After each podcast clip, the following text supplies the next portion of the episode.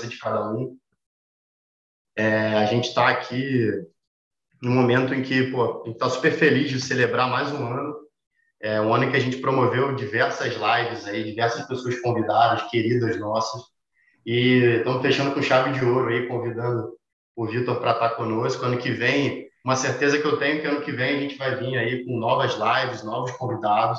A ideia é sempre trazer conteúdo de qualidade para vocês aí, clientes nossos aqui da Nobre. É, pessoal, uma live super leve, tá? Um bate-papo. É, quem quiser perguntar, pode jogar, jogar no chat aqui, eu vou estar de olho para poder ler a pergunta. A ideia é que a gente leia mais para o final, tá? No começo a gente vai, vai seguir um protocolo aqui, mas fiquem à vontade, tá? Para interagir, super importante. Eu vou passar aqui a palavra direto para o Vitor, nosso convidado. É, Vitor, sei que você tem uma apresentação aí, né, uma explanação inicial, e vou te deixar à vontade para bater um papo com a gente. Depois eu volto e aí eu vou jogar aqui para os nossos moderadores aí para eles poderem trazer algumas perguntas mais comuns aqui dos clientes. Fechado? De novo, pô, obrigado pela presença aí, pelo aqui conosco. Valeu, não, obrigado, é uma honra, né, fechar o último, último call aí do ano com vocês, obrigado pela, pela oportunidade, né? O, o Marcão, né, nosso sales, comentou que a gente comentar bastante, né, em relação ao Absolute 15, se eu não me engano, focar bastante é, vamos falar um pouquinho de racional, tirar todas as dúvidas que vocês uh, possam ter, né, inclusive de cenário, um cenário, né, o que, que o que, que 2022 nos reserva. E uh, aí eu estou com vocês, uh, Luiz, o que vocês acharem tá. um pouquinho da empresa. Você, eu acho que o, ponto, Vitor, assim, a gente queria começar assim, uma reclamação. O que, você está vendo né, cenário de 2022 de bolsa? É, acho que a grande dúvida dos clientes aqui é, assim, dado que ano que vem é um ano pô, de eleição, né? O que, que você está vendo pra, de um produto que pô, você é defensor há muitos anos, né? A sua, a sua carteira é referência é, operacional. Então, assim, acho que você podendo falar para a gente de maneira macro, depois a gente volta aqui com os mediadores e eles vão fazendo as perguntas. Beleza. É legal, a gente, né, acho que é sempre bom você contar uma história daqui para frente, também às vezes dar uma recapitulada, então fazer um parênteses e ir voltando, né, porque o mercado não, não, tá, né, não, não começa agora, então tem um histórico, né, um, um presente e um futuro. Uh, vou falar o que a gente sempre, né, o que a gente fez no nosso nacional, acho que embasa um pouco para o que a gente espera agora, então, é, falar um pouquinho de erros e acertos aí de 2021, né? E, e, isso vai embasar, né? Falar um pouquinho de 2022. Eu vou começar, Luiz, falando, né? Pular um pouquinho em relação a. Acho que todo mundo deve estar perguntando, né? Nossa, eleições. Uh, e se não me engano, foi o Esteves. Eu vi uma apresentação, um áudio do Esteves, eu concordei bastante, né? Em relação né, à temida eleições de 2022. E o que o cara falou, né? Acho que acertadamente é que, cara, talvez eleições não sejam um, um, um, bicho de sete cabeças, porque você conhece os bichos, né? Então, assim, cara, o, o problema é você ter uma, um coringa ali, algo que você não conhece. A gente tem dois caras, que um era centro né, esquerda, outro é centro-direita. Uh, só que você sabe quais são os, o, o, objetivo dos dois. É populismo, é gastar dinheiro, é fazer programa social. Eu acho que as cartas estão na mesa. Então, em, em relação a desconhecimento, o mercado não gosta de, de, incerteza, eu acho que pode ser um pouco mais uma estigma, nossa, eleições, do que realmente um, chega lá no fato, a gente, opa, cara, um monte a gente já sabe o que esses caras vão fazer. Aí o que pode mudar o mercado é o quão longe eles querem ir no fiscal para estimular o que eles querem fazer no populismo. Até onde eles vão enfiar a mão no bolso do Brasil, aí que acho que pode ser algo que realmente pode ser evoluir para pior ou melhor, né? Mas é, em relação, é bom esclarecer né, que realmente os os, os, os, não vou falar os bandidos, né? Vamos dizer, os personagens a gente conhece, a gente sabe o que eles querem. Então, talvez não seja tão volátil assim. Né? E o que a gente está vendo, pessoal, de, de, de carteira, o que a gente está se posicionando, primeiro, né, nós somos uma das primeiras e únicas casas da downgrade no Brasil no meio do ano. Tá? Então, lá. Pra... Vocês querem ver gráfico? Vocês não é de gráfico? Pode ser, acho que fica legal. Bom, Deixa eu liberar para você aqui. Tá. Compartilhar. É, então, é, às vezes é bom, né, entender. a gente, a gente lá, lá vocês estão vendo o Ibov, tá? Agora diário. Lá para junho, julho, tá? Nessa região aqui, a gente ainda estava indo muito bem. Quando a gente começou a perder essa linha de tendência uh, e começar a estudar um pouco mais assim, os impactos, uh, que é algo que a gente não conhecia, não existe um manual como operar pós-pandemia? Não existe isso. É a primeira vez que a gente passa no mundo desenvolvido uma pandemia, então a gente não sabe qual vai ser os comportamentos. Eu lembro em 2020, alpagartas bombando. Gente, quem quer imaginar que a galera ia ficar em casa e ia comprar par de, de, de chinelo que nem né, a, pãozinho na padaria, entendeu? Quem que ia imaginar isso daí? você não pensa, né? Você pensa em outras coisas, e-commerce, você pensa no Zoom, você pensa em tecnologia, mas, cara, par de, chinelo, você não ia pensar nunca, né? Mas a Alpagatas estourou de vender. Então, assim, a gente teve muita coisa fora do radar, muita quebra de correlação. Então, uh, o que a gente foi muito feliz no meio do ano foi falar o seguinte: opa, uh, a gente começou a ver os, os, o tripé macroeconômico de consumo é desemprego, inflação e crédito.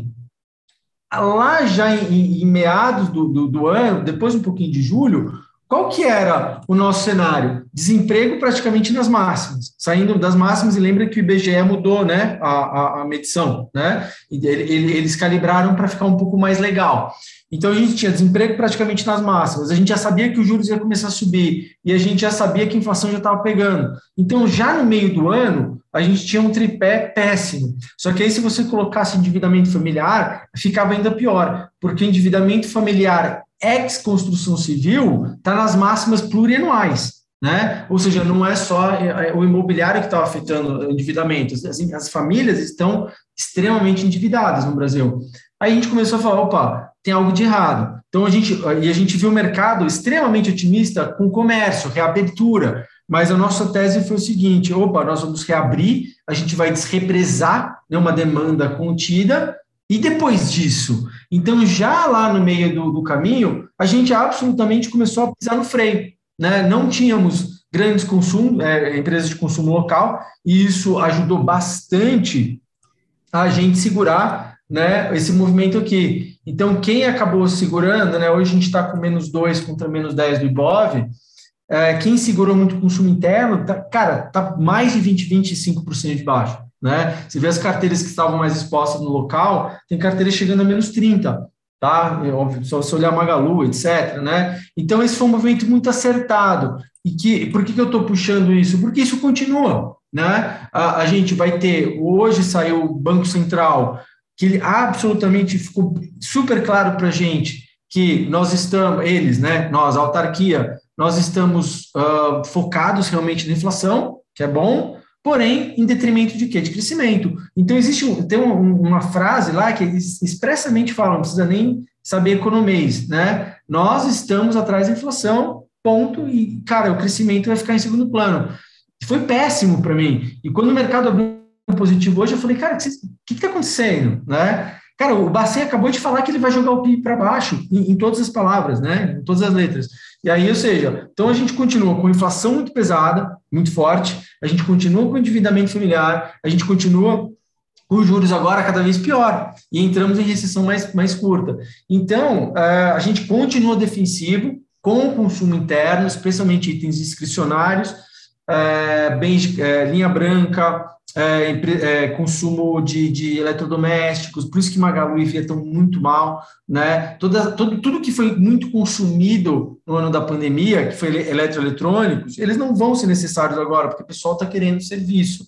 Então, o índice de utilidade macroeconômica mudou. Né? Então, então a gente continua bem defensivo. Temos alguns players no consumo, como Soma, Arezo, são players que têm vantagem competitiva, mas ainda estão caros ainda não deram gatilho. Então a gente tem alguma, alguns players no radar, porém uh, ainda mais defensivos.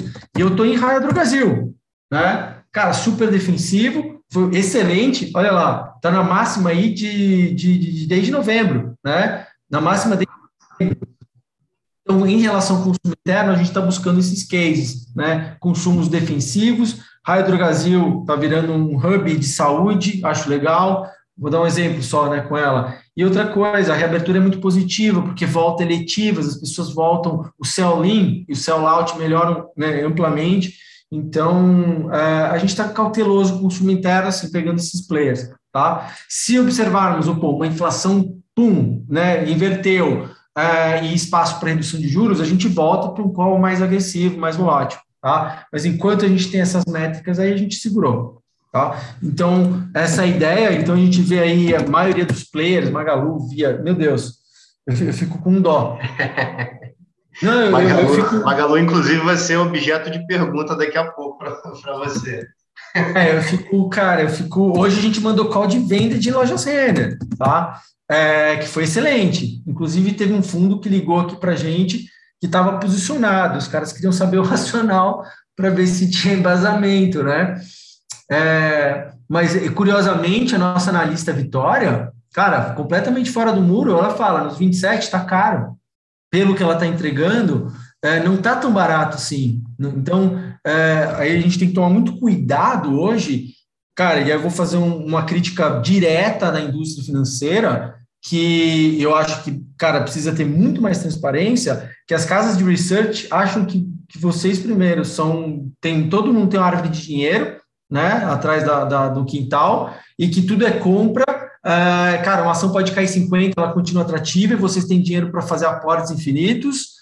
Uh, e, e, tem gente dando call de compra em Magalu ainda, e, e call de Neogrid, call de, de mosaico, call de, de um monte de coisa que derreteu 80%, cara, e sem compliance nenhum, né? Então, porque é muito é ruim para a indústria falar que é venda. Ah, o mercado não está bom, isso é ruim para a indústria. Então, é tudo compra tudo compra e, e, o investidor que se vire, né? E, e aí, ou seja, as premissas para ficar sustentando esse call de tudo é compra, os caras jogam crescimento em real, joga perpetuidade em real, joga é, é, é, é custo de capital em real, então, assim, é, vai, vai amarretando o valuation para que fique tudo compra. Então, a gente tenta ficar bem, bem conservador, tá? E aí chega numa loja Renner, que era uma, uma loja, uma, uma empresa de que o Brasil, brasileiro tem ela no pedestal. Uh, imagina, eu vou dar call de venda em loja Renner? Nunca. Aqui não. Aqui, cara, nenhuma empresa está no pedestal, nenhuma empresa é, é, é, é salvo de, de, de uma venda ou de uma redução. Tá? E a Vitória muito pontualmente falou: loja Renner não é para entrar, Vitor. Óbvio, depois eu explico a metodologia de, de, de, de, de comitê aqui, uh, mas ela tá, tá certa na música. E poucas pessoas, poucas casas têm, têm né, a capacidade ou a vontade de falar, gente, está caro ou não é para entrar. Legal, Vitor. É, só pô, entrando aqui, quase 50 pessoas conectadas, o André comentando aqui, porque é teu fã. Sou fã desse Valeu, cara. Legal, André. Obrigado aí pela participação. Eu vou passar aqui para o Vitor de Fembach direto, e depois o Vitor vai passando aí para o João Prota para a gente fazer esse, esse bate-bola aí de pergunta com, com o Vitor Benda. Pode ser, Vitor? Tá contigo aí. Maravilha. Obrigado, pessoal, pela presença. Obrigado, Vitor, pelo tempo também.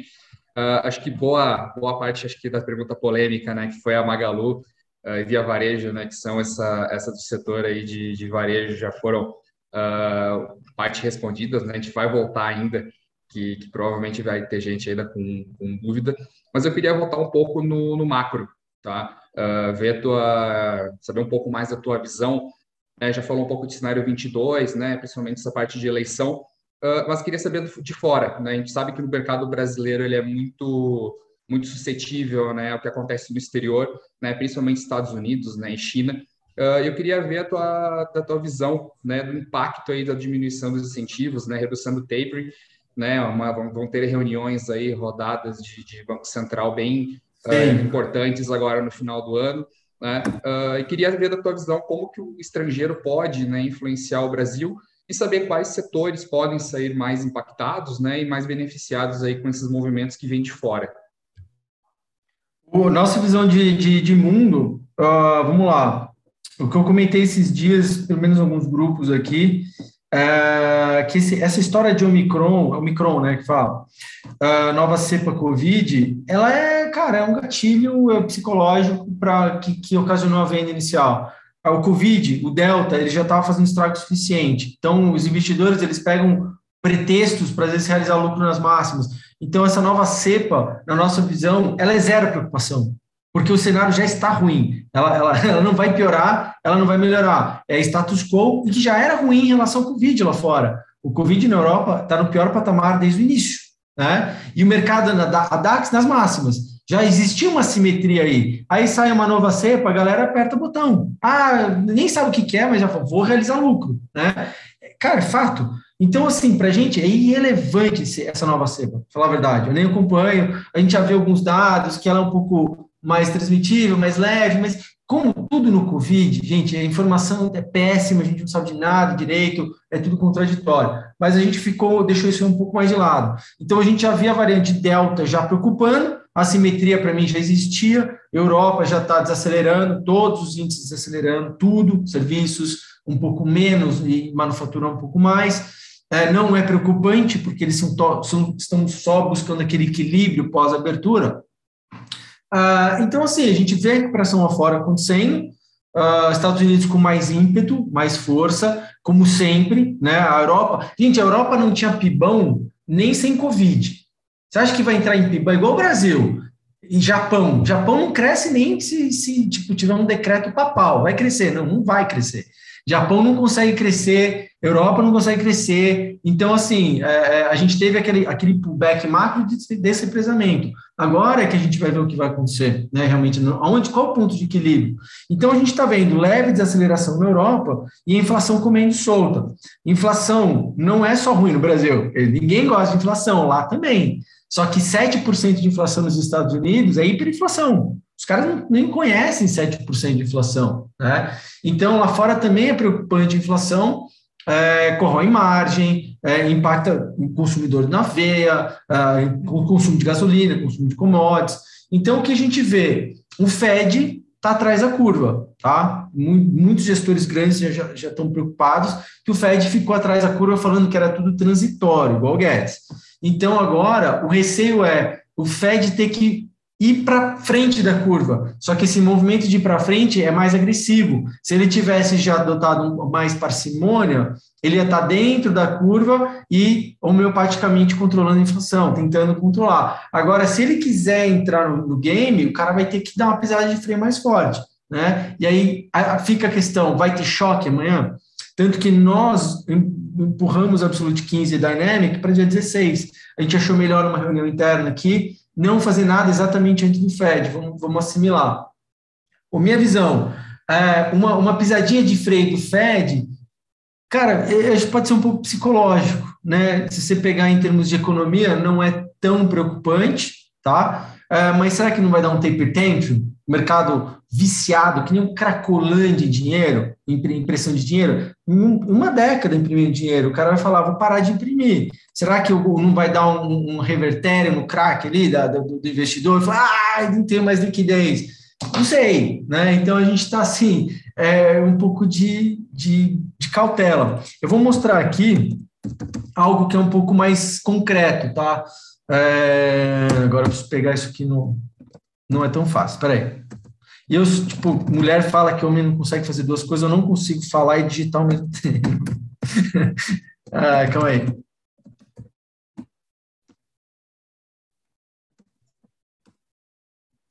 João Prota, depois tá contigo, hein? Depois que eu voltar aí, se preparem. Calma aí, calma aí, ó. Eu vou mostrar algo que não é tão legal, tá, pessoal? Que aí é um pouco mais técnico, é, que a gente, assim, na economia, a gente não estuda só as taxas de juros individualmente. Uh, tem muita, muita informação dentro dos spreads, que é uma menos a outra. Né? E, infelizmente, o spread de dois anos com o de 10 anos está caindo e caindo forte. Então, a gente chama isso de flattening, a curva está flattening. O que, que isso indica? Menor confiança no curto prazo, e menor probabilidade de um crescimento longo. Ou seja, vou pegar em termos de, de, de mais, mais fáceis. O que, que acontece? Os juros lá fora tá, tá tipo um foguete de dois anos, porque está falando que o Fed vai ter que aumentar os juros muito mais rápido. Só que aí o que acontece? O de 10 anos está estável, ou seja, está diminuindo o gap. Vocês podem ver que a gente saiu de 1%, de 1 né, para 0,76, está diminuindo o gap deles. Por quê? Uh, porque vamos pensar, se o Fed vai pisar no freio, quer dizer que a gente não vai crescer tanto lá na frente. Se não crescer tanto lá na frente, não tem risco de inflação. Então, não preciso me proteger da inflação de outra maneira. Então, o título de 10 anos ali a 1,40 de yield, tá bom para mim, porque eu vou estar tá dentro da inflação. Então, quer dizer que é menor confiança de crescimento no curto, no longo prazo, tá? E juros subindo agora, que é sempre negativo para consumo, tá? Então, essa taxa caindo gera um pouco de desconforto, tá? Para gente. Então, é, é, algo novo, tá? Isso aqui, se você pensar, meses que a gente tinha uma, uma, uma taxa é, é, abrindo, agora ela está fechando. Isso é preocupante e é novo.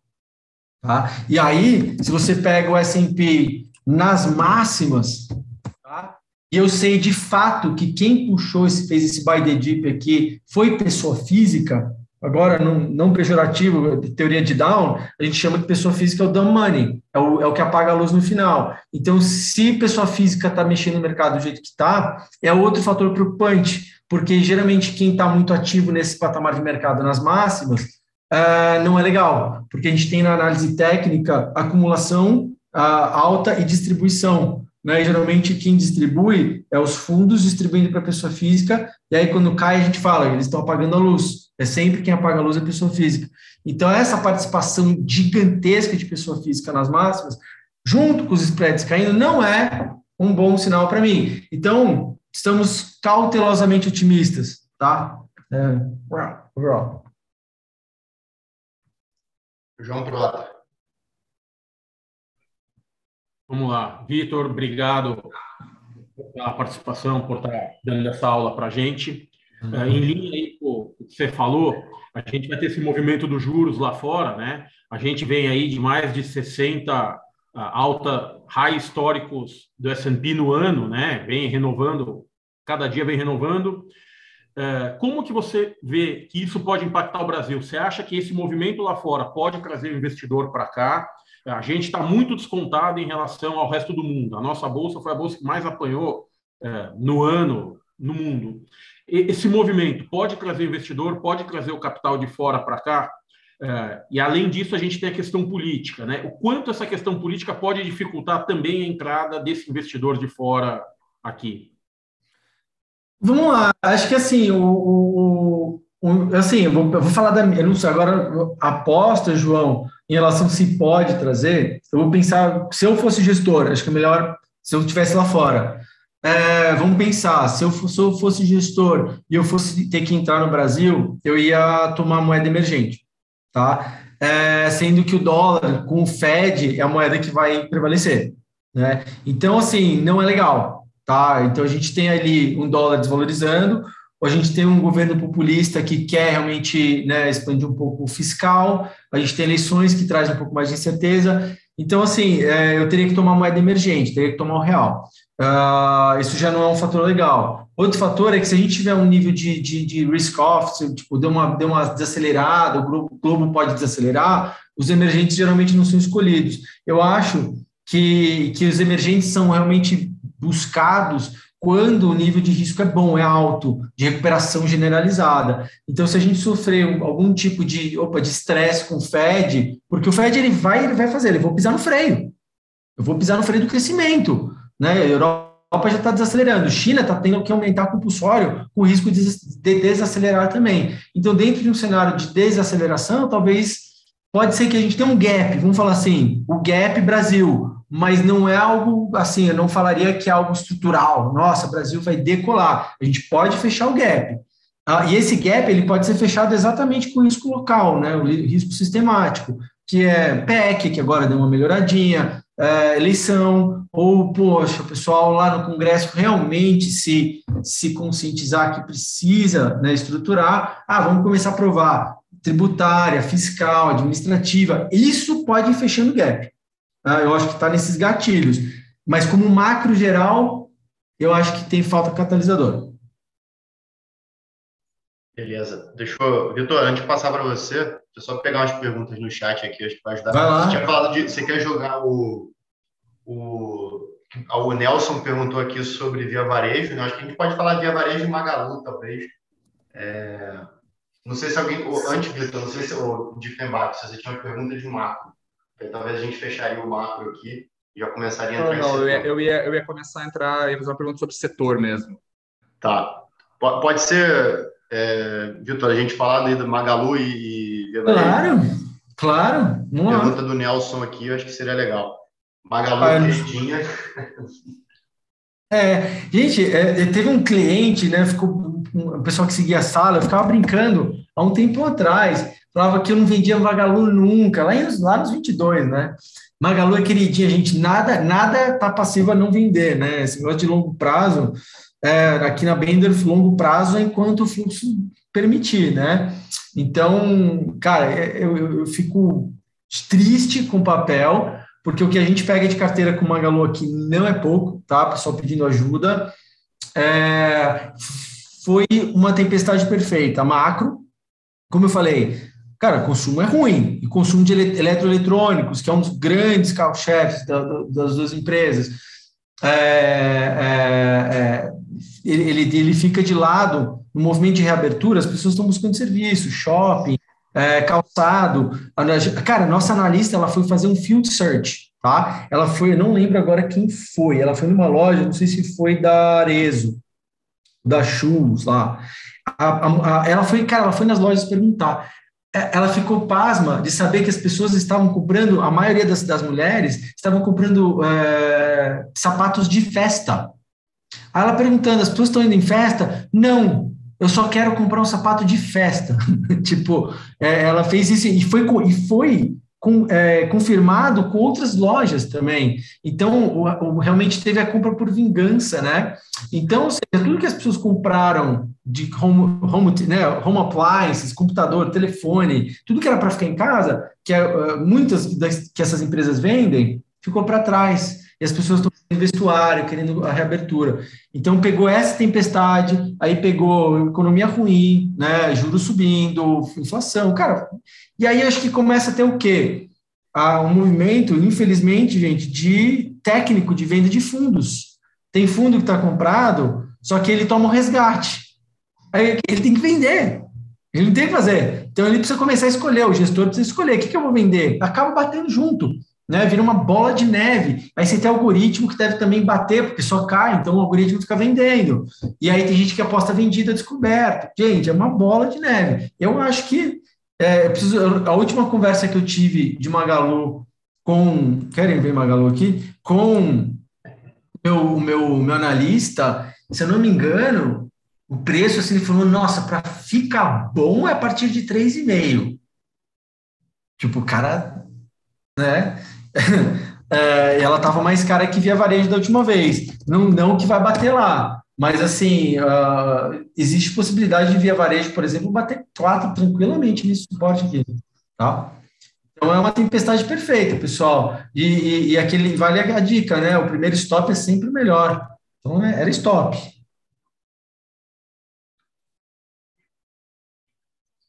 GIF. Maravilha. Uh, acho que varejo né, era o setor, é um dos setores né, mais procurados hoje, né, mais polêmicos aí, que era um dos principais, né, acho que era a grande aposta de 2021, né, uh, o setor de varejo. Uh, e tem outros setores também ligados principalmente a commodities, né, que eu acho que se a gente for pensar que boa parte do nosso Ibovespa né, é composto né, por empresas ligadas a commodities, queria ver a tua visão também uh, de, sobre, sobre commodities, né? Tanto minério de ferro quanto petróleo, né? A gente viu aí uma manipulação forte, né, do minério de ferro pela parte da China, viu o preço do petróleo também flutuando bastante, né, causando inflação no mundo inteiro. Então, queria ver a tua visão uh, de 2022, né, para as empresas do setor de commodities, principalmente, né, uh, né, pensando aí numa Petrobras, numa Vale, uma CSN, né, que tiveram uma, uma queda forte nesse ano e ver o que a gente pode, pode esperar aí do setor para o ano que vem. Boa, não, fiquei muito feliz com o Petro, né? Eu até fiz uma brincadeira no grupo VIPs esses dias, não tinha aquela propaganda da Mastercard, né? Que o cara falava, ah, isso aqui custa tanto, mas aquilo não tem preço. Acertar, né? O, o a tendência de alta de Petro para mim foi, foi lindo. A gente saiu de brilho, aí eu fui alta, amplamente criticado. Nossa, eu recebi mensagem aqui, gente. Você tá louco? Você vai vender Prio, vai trocar por Petro, não sei o quê, mas aí funcionou, tá? É, Petro está extremamente descontado em relação aos pares, extremamente, tá? Muito, óbvio, tem porquê, né? Só que aí, naquele, no mês passado, a gente falou, gente, se Bolsonaro não fez nada até agora, eu vou arriscar, né? E não teve, e aí passou greve, cara, foi tudo bem. Falou, cara, eu acho que é hora de arriscar. E a gente arriscou forte nela, a gente foi, foi forte. E foi muito bom, é, apesar da gente estar tá bem under de posição e risco na carteira, a carteira ficou tá 1% atrás do BOV, num pullback muito forte, uma carteira mega defensiva. Eu estou super feliz de estar defensivo e estar tá quase perto do Ibovespa. Tá? É, se o mercado azedasse, a gente ia defender super bem. Então, foi um win-win situation para mim. Uh, então, assim, gosto de Petro, a empresa está redondíssima, querendo ou não, as últimas administrações colocaram ela na linha, é uma máquina de fazer dinheiro. Óbvio que o, o, o Brent agora cai. Sabe porque a gente, isso aqui em primeira mão, tá, já, internamente a gente tem já bastante noção. Gente, todas as commodities são dolarizadas. O que acontece quando o dólar sobe? Tudo fica mais caro. E se ficar mais caro, você mexe no equilíbrio de oferta e demanda. Então, dólar bombando nunca é bom para commodities. Então, o call aqui, que eu já falei várias vezes em alguns grupos, é redução de commodities, não é super ciclo de commodities. Eu não sei quem estava que vendendo esses dias, né? Agora, faz alguns meses, que o super ciclo de commodities ia entrar, já foi, tá? Então, o dólar subindo e o jeito que está aqui agora, o dólar terminou nas máximas, tá? No dólar index aqui. Eu, eu vejo esse movimento de dólar como um descanso para uma retomada de uma tendência mais forte e eles estão eh, fazendo isso exatamente um antes do Fed, um dia antes do Fed, tá? Então, esse movimento triangular aqui geralmente é um movimento de descanso, longe de uma LTA, de uma tendência. Ou seja, eu vejo isso aqui um acúmulo para voltar a andar se o Fed cumprir amanhã, tá? E o dólar subindo acaba pegando em commodities. Aí você tem o Covid arrebentando lá fora. Então, meu call de commodities agora é Petro, tá? Para o petróleo, ok? Porém, uma reduzida tá? O petróleo ele não está mais naquela super dinâmica de alta, uh, ele já deu sinais de alguma lateralização e continua um pouco mais fraco aí nos gráficos diários. Então, meu call é de redução de petróleo, tá? Não é venda total, porque Petro está super bem e ela tem um desconto enorme, tá? Uh, ela, ela tem um certo poder defensivo, porém, petróleo é correlacionado, tudo mais, tá? E aí vamos pra, e, e, é, e é isso, tá? Não, não, não estaria em outra empresa. Prio, por exemplo, para mim está fazendo um sinal horrível, tá? Horrível. Que ela, ela, ela perdeu a LTA e ela foi exatamente testar a LTA por baixo. Isso é um pivô de baixa de tendência. Então, para mim, é um código de venda assim, estratosférico para Prio 3, tá? Enquanto para mim, Petrobras é manutenção. E minério, meu macroeconomista, cara, ele, ele todo dia ele, ele, ele, ele, é, ele é um cara. O Marco, não sei se ele está aqui, ele é um cara meio tipo emotivo, assim. Ele se desespera. Ele, quando ele vê as notícias da Evergrande, ele fala: Meu Deus do céu, o que está acontecendo? Cara, ele, ele se desespera, gente. Ele, ele, ele entra na teoria de conspiração. Eu vou jogar isso aqui para vocês. Imagina se saísse na CNBC amanhã, amanhã, que a maior incorporadora americana quebrou. Junto com ela, mais outras sete empresas de médio e pequeno porte. Tudo junto, no último mês. Como que vocês acham que o mercado ia reagir? Por que, que na China é diferente? Sendo que na China é pior, porque a gente sabe que existe uma puta bolha imobiliária lá. Porque o Banco Central vai, vai segurar? Cara, por que, que ficou diferente? Então a gente fica com esse pé atrás, nessa pulguinha atrás da orelha. Gente, cara, quebrou, é, é sério. São, são, será que o governo vai segurar, vai reestruturar, vai dar default, está nas Ilhas Caimã? E ficou esse negócio. Então, o minério de ferro, estudando, a gente vê que ele tem um certo suporte, ele está na região de suporte, é, é uma região de compra. Então, a gente vê esse movimento exatamente como um, né, realmente estava tava dado aí, né, uma possível área de, de reação. Porém, em análise técnica, ele não tem ainda uma reversão positiva, que seriam topos e fundos ascendentes. Ele ainda nem chegou a mostrar uma possível consolidação. Ele só entra numa consolidação se ele bater 130. Então, o minério continua em tendência de baixa, só que com duas dinâmicas divergentes. Né? Ele tem um suporte, mas continua em baixa. Quem vai vencer? Então, o call de minério ainda é indecisivo. Ele está em recuperação, ou seja, o curto prazo é bom, mas eu não consigo colocar ali, lavrar na pedra, opa, é reversão. Né? Por conta disso, como Vale é muito mais correlacionado com minério, e é exatamente o mesmo movimento que eles estão fazendo, É total, tá? Eu, hoje eu brinquei no grupo VIP, gente, esquece, as pessoas ficam fazendo call de commodities olhando para o micro. Call de commodities é macro, né? Cara, o micro ele só serve para escolher se você vai para Prio, para Petro, para Enalta, para Semin, para Vale. Mas o que a mão que balança esse berço é commodity. Não adianta nada você gostar de Vale e a commodity derreter. Né? Então, dentro desse cenário que a gente não consegue prever uh, o minério, a gente foi para quem? Para Gerdau, que foi porrada, que reverteu porque está exposta a dólar aos Estados Unidos, pacote de infraestrutura e queda de DI Brasil. Queda de DI Brasil colabora um pouco para a infraestrutura. Tá? Então, cara, para mim o call de, de minério é Gerdau. Legal. Eu vou propor uma dinâmica aqui, DIF e Prota, é, a gente fazer cada uma última pergunta aí para a gente se encaminhar para o final. Quem começa? Prota, eu só queria, posso interromper rapidinho? Só uma, só uma perguntinha. Fala, Vitor, tudo bem?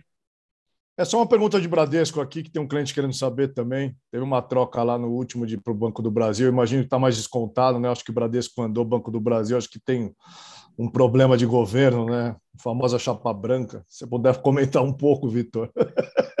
É, cara, eu vou, eu vou, dizer como é que foi aqui, né? Vamos abrir a capô da Benda. A gente tem comitê. E os comitês, os gestores tomam a decisão final e os analistas embaixo dão. É igual ao Billions, tá? A gente não copiou, a gente sempre fez assim, mas é bem parecido.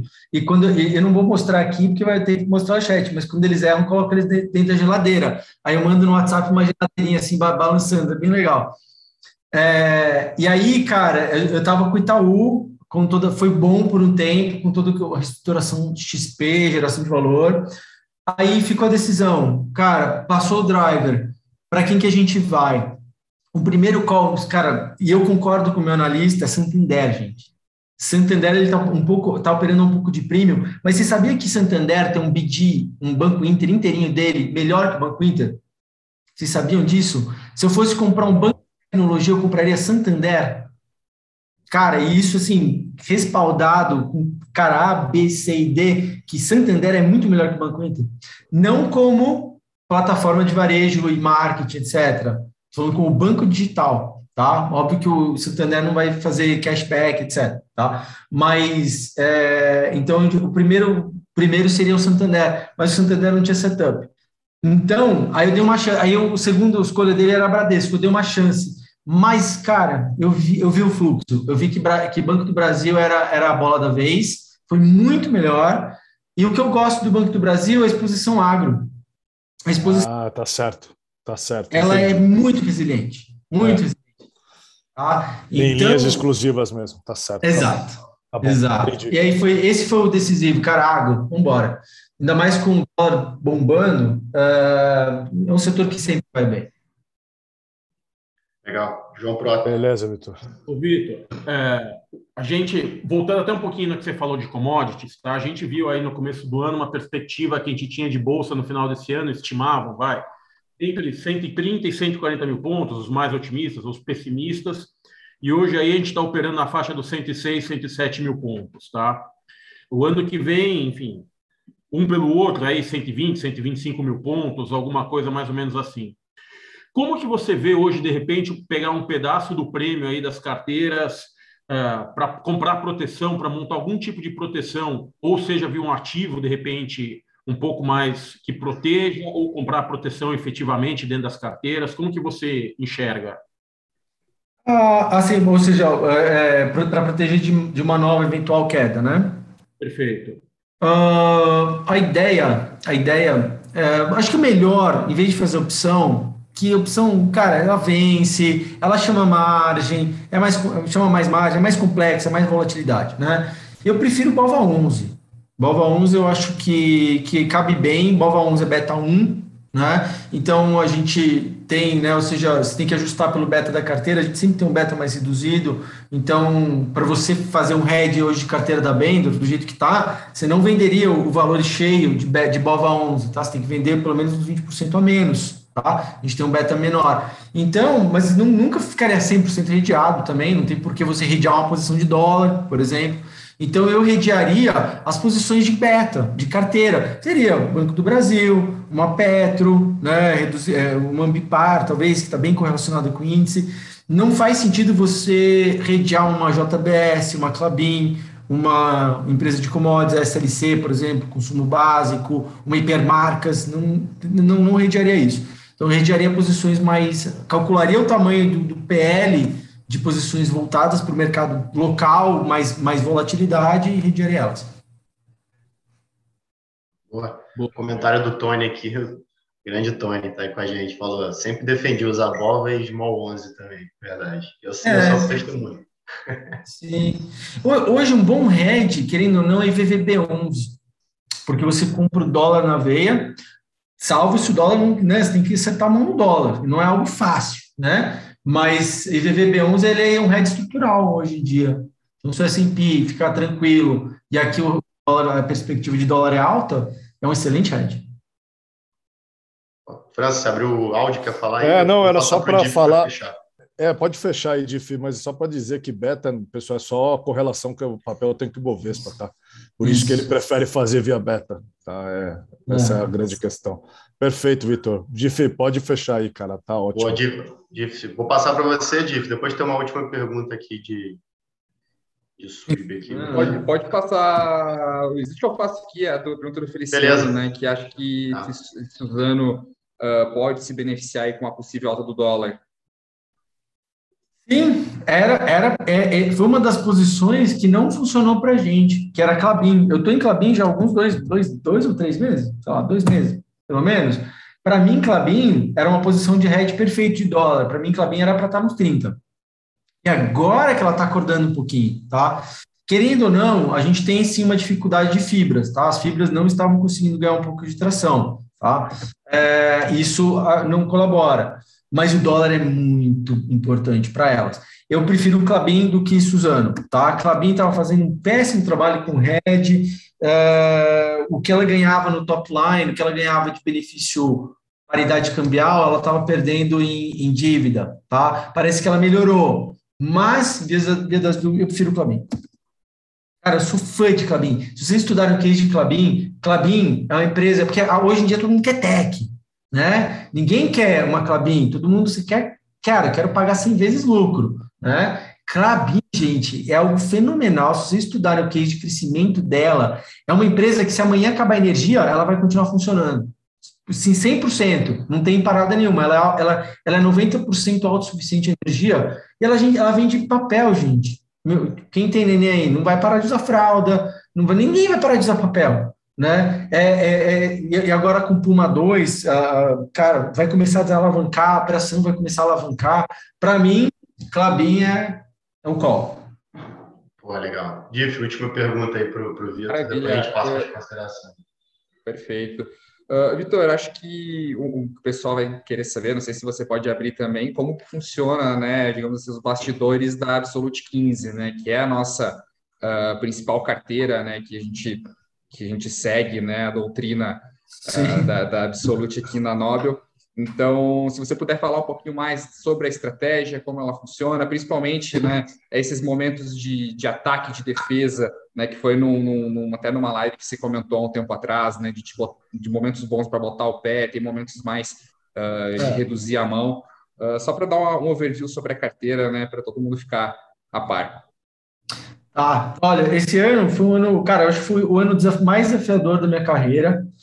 Uh, não para o mercado, tá? Mas a gente atingiu umas, umas marcas tipo, super, super importantes com a, com a Absolute 15.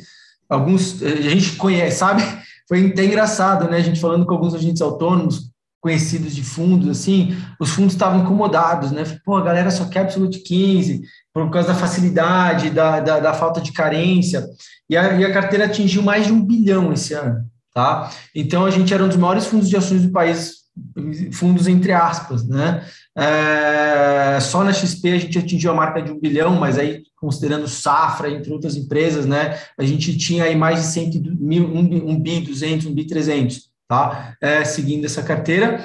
Só que o desafio da carteira foi assim: a gente não tem autonomia da operacionalização né? Então a gente estava aí com o transatlântico com batida a mercado, agressão de book, né? Então a gente teve que fazer ajustes ao longo dos an do ano. Só que a gente, igual o Fed, a gente estava atrás da curva. Toda vez que a gente ajustava para liquidez, tinha mais liquidez. Aí eu falava, caramba, não deu. Aí no ano, no mês seguinte a gente, opa, vamos ter que aumentar mais a liquidez. Aí não dava. Aí teve um dia que a gente falou assim, igual o Fed pode fazer amanhã. Falou, cara, vou precisar ficar muito à frente da curva. Aí a gente aumentou o cap de liquidez, a gente resolveu o problema aí de, de, de liquidez de uma vez por todas, tá? Entre aspas, né? Porque a gente continua bem relativamente grande. Uh, e uh, a carteira, cara, assim, pela, pela dificuldade, imagina ser um transatlântico como que você manobra um transatlântico? Gente, com lentidão, né? Então, é, de, de, um, de um capitão de, de lancha, a gente virou um capitão de transatlântico, e os ajustes foram sempre feitos. Então, é, mas sempre mantendo a mesma estratégia, a mesma responsabilidade com proteção de capital, VAR, volatilidade, controle de risco, tudo para sempre priorizar proteção. Então, a gente vê que nesse cenário extremamente adverso, né, esse resultado de menos 2 contra menos 10, óbvio, sem, sem levar em conta os custos, foi uma grande vitória. Não estou satisfeito, porque a gente, pô, entregar absoluto negativo não é bom, mas em relação ao que a gente está vendo no mercado, gente, menos 2 é uma vitória. Tá, tem, tem fundos e tem muitas carteiras com menos 20, menos 30, e o objetivo de proteger capital no pior momento do Brasil, né, que a gente entrou em bear market, cara, a gente fica relativamente ok, tá? Satisfeito. A gente entrou em bear market, acho que brevemente, tá? Uh, deixa eu ver. A gente entrou em bear market em, em, em novembro, tá? No início de novembro. A gente bateu menos 20 de alta desde as máximas, tá? Então, ou seja, Absolute segue aí, né, agora com ajuste de liquidez, a gente com a mesma mesmo respeito e carinho pela proteção de capital. Então, por exemplo, agora, nesse fundo, a gente sabe que o mercado está tá amassado, né? Porém, eu vou comprar fundo, eu não compro fundo nem para mim, por que eu vou comprar fundo para vocês? Fazer cassino com o dinheiro de vocês? E se continuasse caindo? Então, a gente passou dois meses muito ruins. Por quê? O mercado em novembro fechou nas mínimas, sinal de venda. O que, que acontece? Não, outubro, mínima, sinal de venda apocalíptico. Aí o que eu faço? Primeiro dia de, de novembro, cara, pullback e, volta tudo. Aí, novembro, mínimas. Dezembro, volta tudo. Não, cara, é, é, um, é, um, cenário de trading. Não dá para ficar fazendo esse tipo de trading com a carteira. Então a gente segue ali, né, firmes, observando, esperando um sinal mais sólido para a gente guinar ou para vol ou para mais defensivo. Então agora a ideia é ficar no meio do caminho, com qualidade, uh, e aguardar pelos próximos capítulos da novela. Olha, legal. Deixa eu, oh, França, vou propor uma dinâmica diferente aqui. Eu vou pedir para você fazer uma consideração final junto com o Vitor Benda. Cara, Vitor, é. Putz, você me pegou de surpresa aqui, Luizão. Mas vamos lá, cara. Cara, Vitor, cara, só tenho a agradecer tudo que você fez esse ano todo, cara. A gente tem seguido a risca a sua carteira, enfim, cara, a sua performance é excelente, tá? É, lógico, é o que você falou aí durante a live toda. Tem gente que às vezes reclama, pô, por que, que ele está vendendo isso aqui com prejuízo, está vendendo isso aqui com lucro? Eu quero ficar. Eu sei que as opiniões nem sempre batem, mas eu também sigo muito a risca que você fala. O menor prejuízo é o melhor. Tá? Então, às vezes, você topar uma posição e ser prudente nisso, seguir, arrisca a disciplina é o que faz um bom gestor. Eu sei que você não é gestor, eu também não sou nada a favor de fundo, não tenho fundo nenhum na minha pessoa física, cara praticamente, se você me vê, eu tenho renda fixa após, esperando para entrar novamente em ação. Legal. Tá? Mas, pessoal, é, acho que é essa a minha consideração também. Se alguém quiser falar mais a última coisa, fique à vontade. Luizão, para é mim é Vou passar para o... obrigado mesmo por tudo, cara. Ah, eu tenho um comentário legal sobre stop, ah, que eu acho que pode ser bem útil para as pessoas. Sim. Tá? E antes disso, antes, Vitor, eu queria te agradecer em nome da Nobel também pela gentileza, por abrir essa agenda aí para estar aqui conosco. Foi super generoso em abrir né, o teu papéis, é, assinar o seu call. E para a gente aqui é muito valioso. Super obrigado. Com certeza, imagina. Então, o que, eu, o que eu ia falar, né? Acho que vocês não estão vendo minha tela, mas o que, que eu penso? Ah, o que, que o gestor pensa? Gente, o, o, geralmente quem está em bolsa, ele pensa em operações individuais, né? Ah, eu estou com ganho em tal, eu estou com prejuízo em tal. Eu penso, eu estou com ganho na carteira ou prejuízo na carteira. Então, eu não penso em posições individuais, porque cada posição ali, ela tem uma missão. A missão dela, às vezes, não é ter lucro. A missão, às vezes, ela é ter hedge. Às vezes, aquela missão dela é literalmente um seguro que eu comprei que se o dólar, por exemplo, subir, eu vou acabar perdendo. Mas eu preciso dele, porque se ele, se ele inverter. Exato. Gente, então não pense em posições individuais. Eu estou pensando em estrutura de carteira, eu estou pensando em volatilidade, beta, VAR, eu estou pensando em propósitos, eu estou pensando em setor, eu estou pensando em driver. Então, para mim, se eu estou perdendo 10, ganhando 20, 30, 40 numa ação, é completamente irrelevante. Irrelevante. Eu não penso em individual. Então, é, eu penso no propósito daquela ação naquela, naquele momento. É.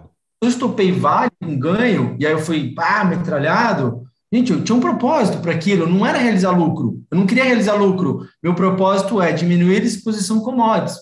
Ponto. Exatamente. Eu não estava pensando. É, eu não estou pensando, estou realizando 60% de lucro, zero. Estou tipo, me lixando por 60% de lucro. Eu estava preocupado na minha exposição, não no ganho. É, cara, quando eu estopo coisa aqui, eu não estou pensando, ah, estou perdendo menos 20, menos 15. Eu estou falando, cara, graças a Deus estou saindo no setor que está exposto a, a, a, a, consumo interno. Antes, menos 10 do que tomar menos 60. Exato. Esquece Exato. valores. Eu estou pensando Exatamente, em propósito. Victor. Eu concordo 100% com você. A disciplina, é por isso você tem um resultado bom, cara. Essa é. disciplina tem que ser mantida, esse modelo tem que ser mantido. Por favor, é. mantenha. E outra, e aí se eu entrar um pouco mais técnico, tem, tem vol, né? Uma ação tá lá para dar volatilidade na carteira. Se o mercado vier, preciso sair dela. Não por causa do lucro do prejuízo, é porque ela não faz mais parte do, da, da missão. Né? Eu preciso reduzir vol, ela tem que cair fora menos 30, mais 10, mais 40, esquece. O importante é o resultado final. Exato carteira, não, não dela. Fechado, Vitor. Isso aí. Vitor, super obrigado aí pela presença. Pessoal, obrigado pela presença de vocês. Ano que vem, pode ter certeza que a Nobel vai voltar com conteúdo de qualidade como esse daí. E é. contem sempre conosco. Obrigado. Um abraço, obrigado, Vitor. Obrigado também. Valeu, pessoal. Obrigado a todos. Boa noite, bom final tchau, tchau. de ano, pessoal. Tchau, tchau. Valeu para você Valeu, também. Tchau, tchau, tchau pessoal. pessoal.